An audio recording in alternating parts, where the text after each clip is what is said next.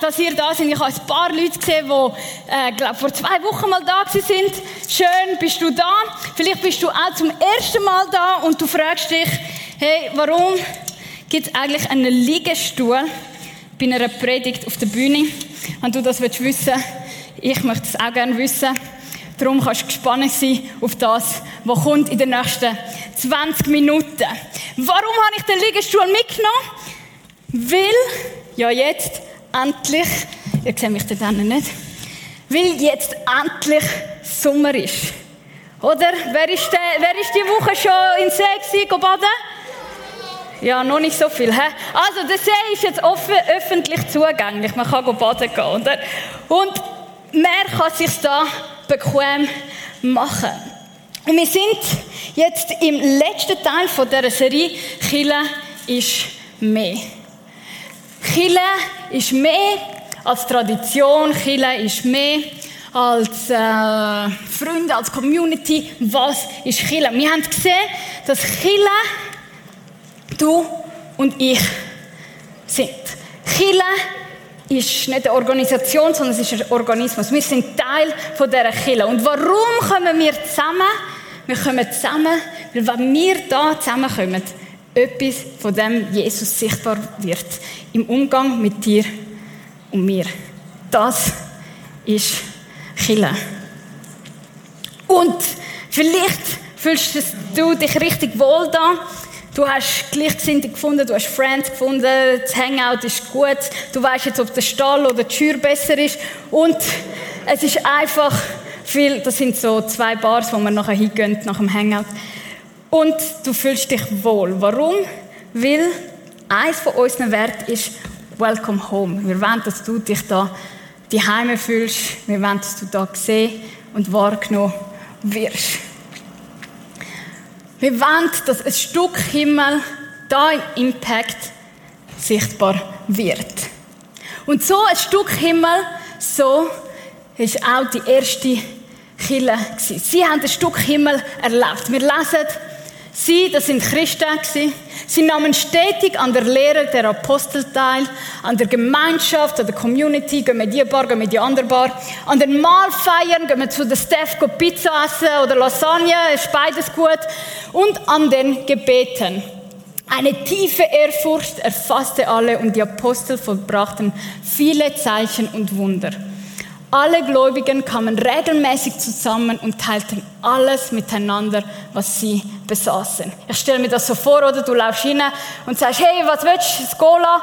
Ah, nein, lieber ein Iste. Okay, gut, Iste. Ich zahl's. Nein, nein, ich zahl's. Nein, nein, ich zahl's. Nein, ich zahl's. Hin und her, oder? Das kennen wir von uns und äh, nächstes Mal zahlt's dann jemand anders. Also, sie kamen regelmäßig zusammen und teilten alles miteinander, was sie besaßen. Sie verkauften ihren Besitz und teilten den Erlös mit allen, die bedürftig waren. Gemeinsam beteten sie täglich im Tempel zu Gott, trafen sich zur Mahlfeier in den Häusern und nahmen gemeinsam die Mahlzeiten ein, bei denen es fröhlich zuging und großzügig geteilt wurden. Das ist der Beweis, dass Essen gut war. Steht. Sie hörten nicht auf, Gott zu loben und waren beide bei den Leuten angesehen. Und jeden Tag fügte der Herr neue Menschen hinzu, die gerettet wurden. Himmel auf Erde. In dieser Kille hat irgendwie alles passt. In dieser Kille ist der Worship abgegangen. In dieser Kille ist Predigt gut sein. Zeichen und Wunder sind passiert. In dieser Kille hat man sich wohlgefühlt. Es hat gutes Essen gehabt. Was will man mehr? Und ich kann mir vorstellen, dass so der Sound zu dieser Kille ein bisschen so tönt hat. Wenn wir ein Lied wählen können, dann ist das sicher das Lied das dort gelaufen ist. Äh, wer kennt's? Wer kennt's? Ich sehe auch nicht schnippen. Kommt, kommt! Oh.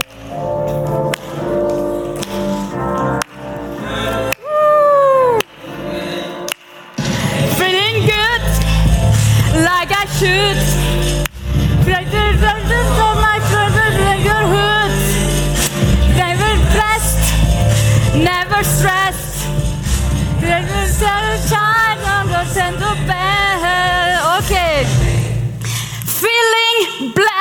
never stressed. Feeling good like I should. In the house, in der Kille. Feeling blessed, never stressed. Das ist der Sound von dieser Kille. Das ist dort gelaufen. Und wir kennen das doch alle, so Situationen, wo wir wirklich sagen, wow, es stimmt alles, frisch verliebt, äh, LAP bestanden, ohne Prüfung müssen abgeben, äh, Beförderung, äh, was auch immer. Ich weiss, ihr habt hart dafür geschafft. Feeling blessed, never stressed. Und wir sind auf so einem High. Und die Kinder war schon auf so einem High. Warum? Weil Sachen erlebbar sind, die nicht mal Jesus vollbracht hat. Ich meine, wir lesen in der Apostelgeschichte 5, wie der Petrus spazieren geht und Kranke gehen auf seinen Schatten oder sein Schatten fällt auf Kranke und Kranke werden wieder gesund. Ich meine, bei Jesus hast du noch ein Gewändchen anlangen und beim Petrus passiert das einfach so. Hey, in dieser Kille willst du Teil sein. Das willst du sehen. Das ist feeling good like I should. Das war der. Doch ist es so geblieben. Wie ist es weitergegangen mit dieser Kille? Und vielleicht kennst du das, vielleicht bist du voll erfolgreich in deiner Arbeit oder ähm, in deinem Studium und im Team fängt es so ein bisschen an kritisch werden. Es gibt plötzlich ein Leute, die vielleicht eifersüchtig werden und gegen dich gehen. Einfach, weil es nicht hat. Und genau das ist passiert bei der ersten Kille. Die Pharisäer und Sadduzäer, das sind so die religiösen Leute gewesen, die sind neidisch geworden.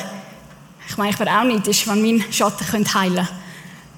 Sie sind neidisch geworden und sie haben angefangen, die Apostel bloßzustellen. Sie haben irgendeinen Grund gefunden, um sein Gefängnis zu, äh, zu tun. Sie haben einen Grund gefunden, um sie auszupeitschen.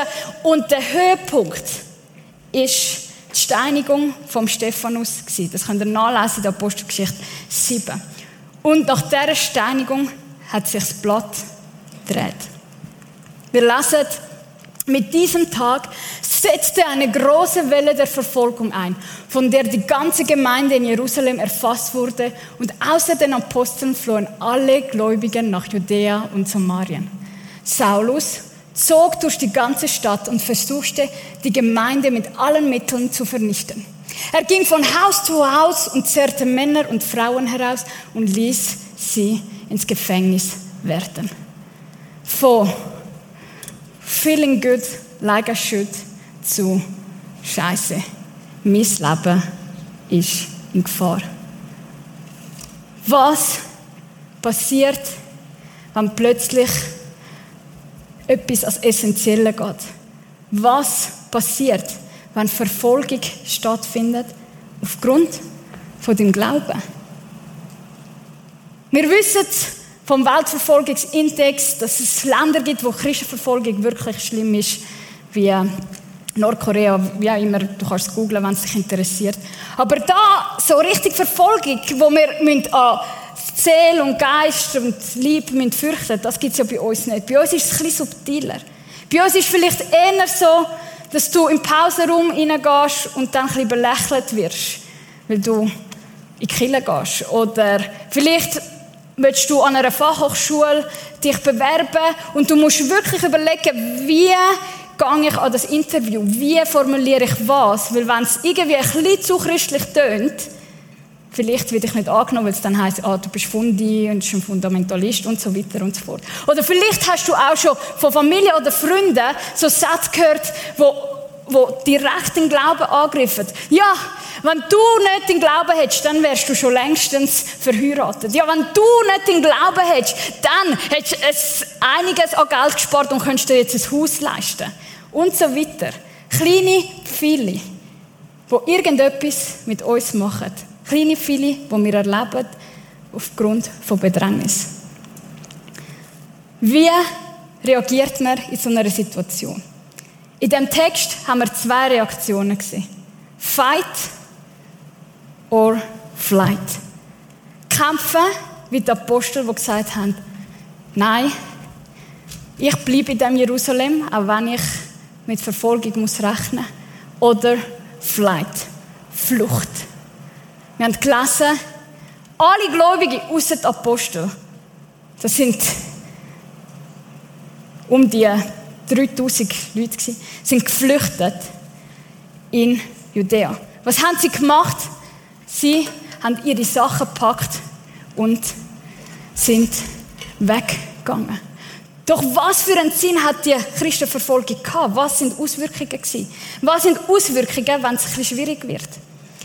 Wir lesen es im nächsten Vers. Doch die Gläubigen, die aus Jerusalem geflohen waren, zogen umher und verkündeten die Botschaft von Jesus. Fight or flight. Die haben gesagt, ich bleibe nicht da, wo ich bin. Ich gehe an einen anderen Ort. Ich bleibe sicher nicht dort, doch ich gehe an einen anderen Ort. Doch was ist passiert, während sie weitergegangen sind? Wir lesen, zogen umher und verkündeten die Botschaft von Jesus. Sie haben ihre Kille haben sie mitgenommen, dort, wo sie sind. Sie haben den Auftrag von der Kille, von dem erzählen, was Jesus gemacht und da hat für sie, haben sie mitgenommen und haben gelebt. Dort, wo sie sind. Warum? Weil sie verstanden haben, Chile ist nicht ein Gebäude, Chile ist nicht an einer Organisation, ist nicht etwas Statisches, sondern Chile ist etwas Organisches. Ich bin ein Teil von der Chile.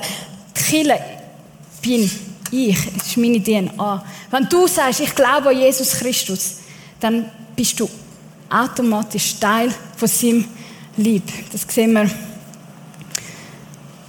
1. Korinther 12, 27. Ihr seid der Leib Christi und jeder einzelne von euch ist ein Teil dieses Leibes. Als Leib, das ist eine Metapher für Kille.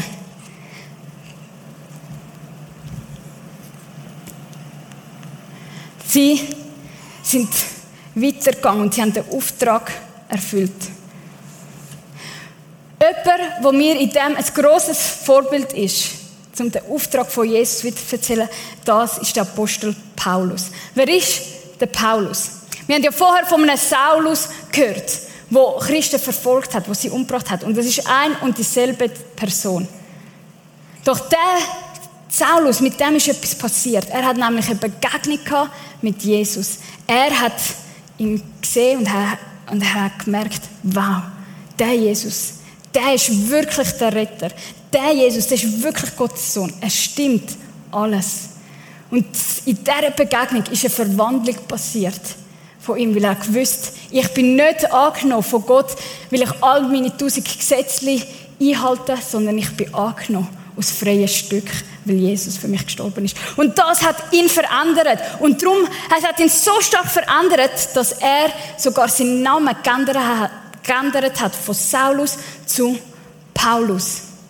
Und mehr hat Paulus nicht stoppen. Er ist umeinander gereist und wo auch immer er gegangen ist, hat er von Jesus erzählt und eine neue Kirche gebaut und eine neue Kirche gegründet und ist weitergegangen und hat Briefe geschrieben und zwei Drittel vom Neuen Testament ist von ähm, Paulus geschrieben worden.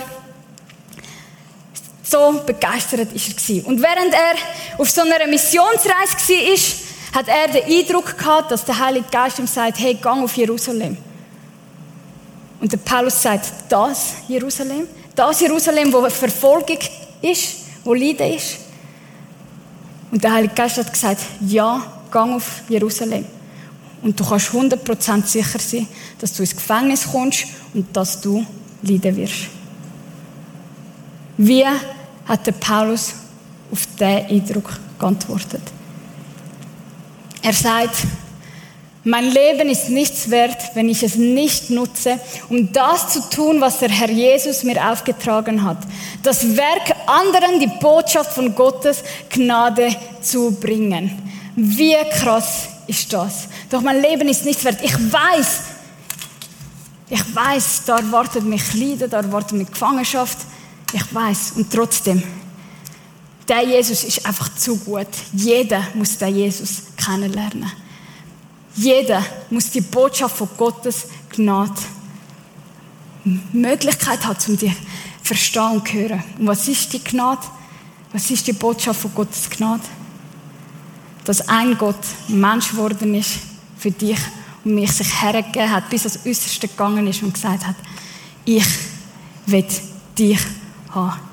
Ich liebe dich. Ich nehme dich so, wie du bist. Warum? Weil ich das Beste für dich will. Warum? Weil ich dich will verwandeln mehr und mehr wie mich. Weil ich dir Hoffnung will geben. Weil wenn du an mich glaubst, du eine Hoffnung hast, die über das Leben hinweggeht. Weil wenn du an mich glaubst, du willst wieder auferstehen. Ich gebe deinem Leben eine Richtung. Ich gebe deinem Leben Sinn. Du gehörst mir. Du bist mein. Das ist die gute Botschaft von Gottes Gnade.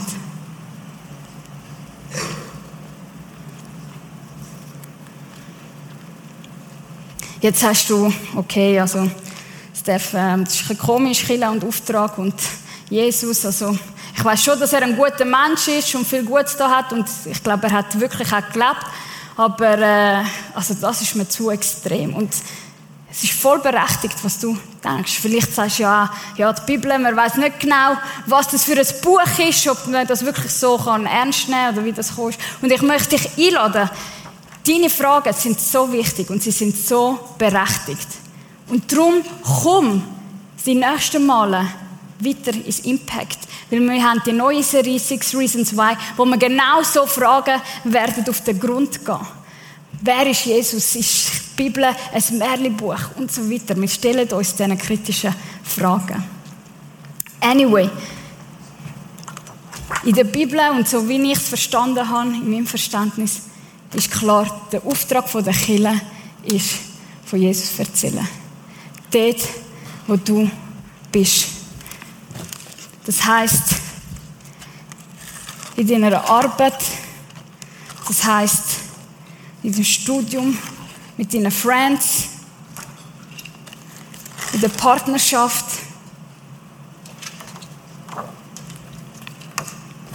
Oder in einem Verein. Und ich rede da nicht nur von bla bla bla, kannst du mal ruhig sein, sondern ich rede auch von dem zu leben, nach dem zu handeln, was wir lesen in der Bibel, was wir erkennen, was wir von Jesus kennen und erlebt haben. Das heißt, dass ich halt geduldig bin, dass ich halt sage, okay, ich vergib dir nochmal. Oder dass ich sage, hey, ich bin für dich.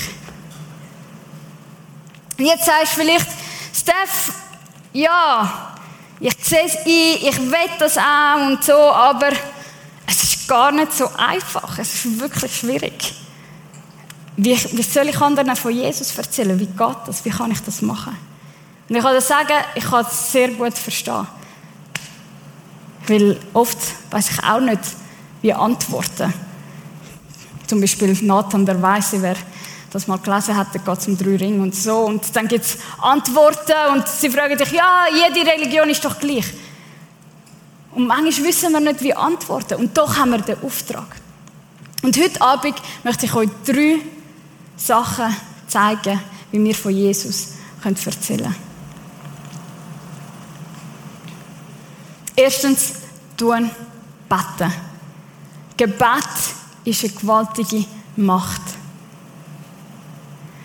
Und wenn sogar die ersten Christen haben müssen um Mut beten, damit sie furchtlos von Jesus erzählen können, wie viel mehr muss ich das machen?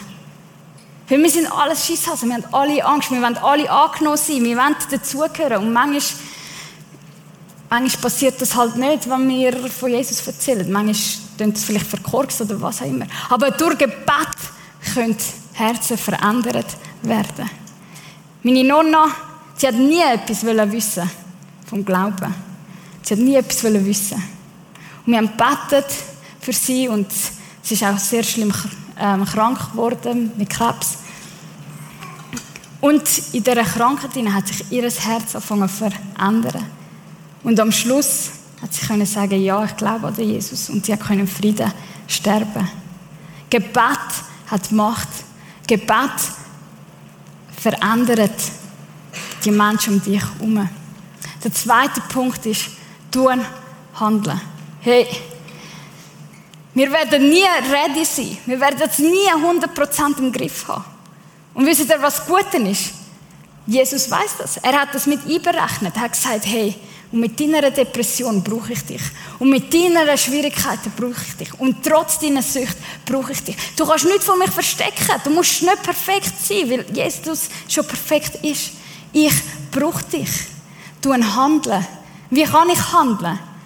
Du kannst reden, du kannst einen einfachen Post ähm, posten. Du kannst mit jemandem mitgehen und sehen, okay, wie redet er von Jesus mit anderen Menschen von dem lernen. Oder du kannst zum Beispiel ganz praktisch eben für, auf die nächste Serie Six Reasons, Six Reasons Why einladen, wo wir eben genau so, so ein bisschen harte Fragen zusammen anschauen. So, ja, wenn es einen guten Gott gibt, warum gibt es dann Leid? Und so weiter. Lass die Leute ein. Lass die Leute ein. Warum? Weil da eine Gottesbegegnung passieren kann. Ich habe so von so vielen Menschen gehört, die ins Impact gekommen sind und gerade während der Worship-Zeit Gott gespürt haben. Im Sinn von, eine ist gekommen und sie hat immer Kopfweh gehabt, wenn sie in einer Kille reingelaufen ist. Immer Kopfweh.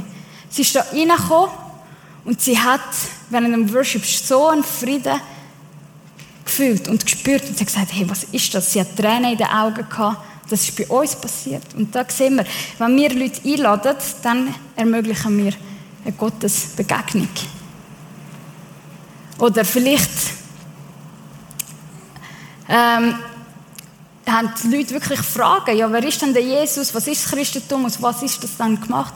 Dann lad sie ein für den Alpha Life Kurs, der ab dem September ist, weil dort wird wirklich systematisch erklärt, aus was besteht der christliche Glaube. Und es ist systematisch, du, äh, du kommst hierher, du hörst ein Referat und nachher tut man über das diskutieren. Ganz natürlich, wie wenn du an irgendeinen anderen Kurs wirst gehen. Alpha Life ist super Sache. Und der letzte Punkt ist, vertrau. Vertrau Gott. Warum? Weil Gottes Herz für deine Freunde, für deine Familie, für deine Arbeitskollegen noch viel stärker schlägt als dies für sie. Was meine ich damit? Wir haben so viele Geschichten in der Bibel, wo Jesus erzählt, wie der gute Hirt die 99 da steht und der eine Schaf nachgeht, der verloren ist. Wir haben so viele Geschichten, wo Jesus alles lässt um der eine Mann hin im Ecke zu begegnen. Und manchmal und sehr oft wissen wir nicht, was für Auswirkungen das wir haben. Im Sinn von, wir, haben, wir kennen das Sprichwort, steht der Tropfen, hüllt den Stein. Oder? Und vielleicht bist du einfach einer von diesen Tropfen, der immer wieder mal etwas sagt, ein bisschen mal auf Jesus hindeuten und vielleicht tut das zum Denken anreden.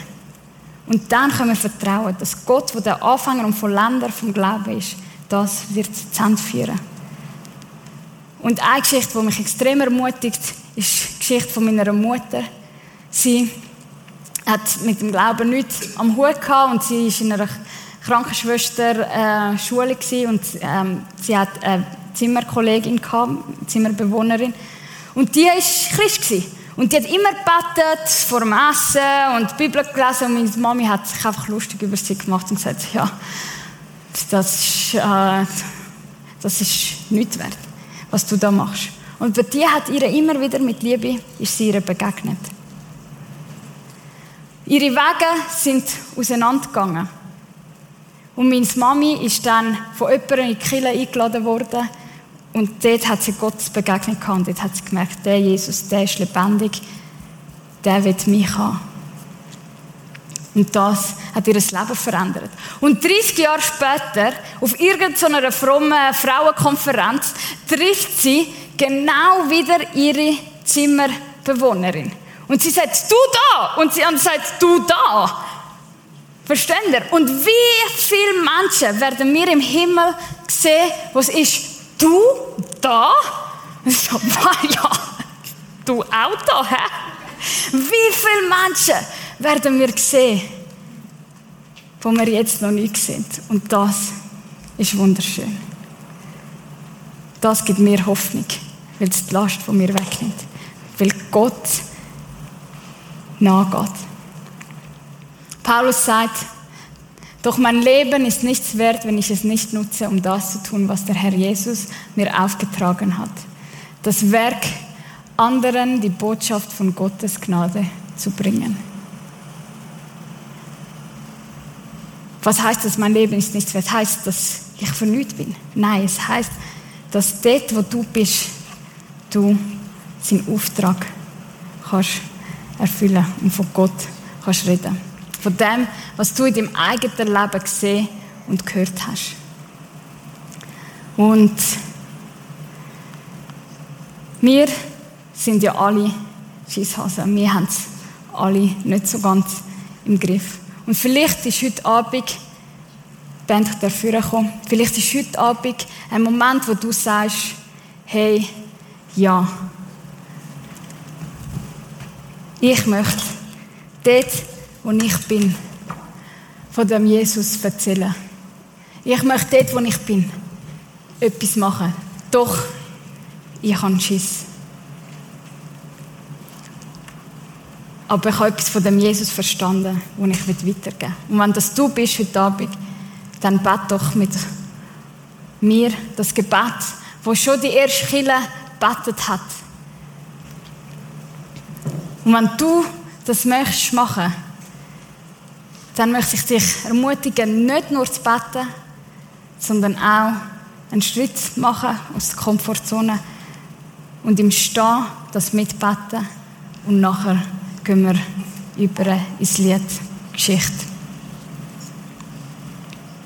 Wenn du willst sagen, Jesus, ich will den Auftrag, ich will Killer sein dort, wo ich bin, aber ich brauche deinen Mut, ich brauche deine Hilfe. Wenn du das willst beten, dann steh jetzt auf und bete mit mir. Herr, hilf uns als deinen Dienern, furchtlos und unerschrocken deine Botschaft zu verkünden. Erweise deine Macht und lass durch den Namen deines heiligen Dieners Jesus Kranke geheilt werden und Wunder und außergewöhnliche Dinge geschehen. Amen.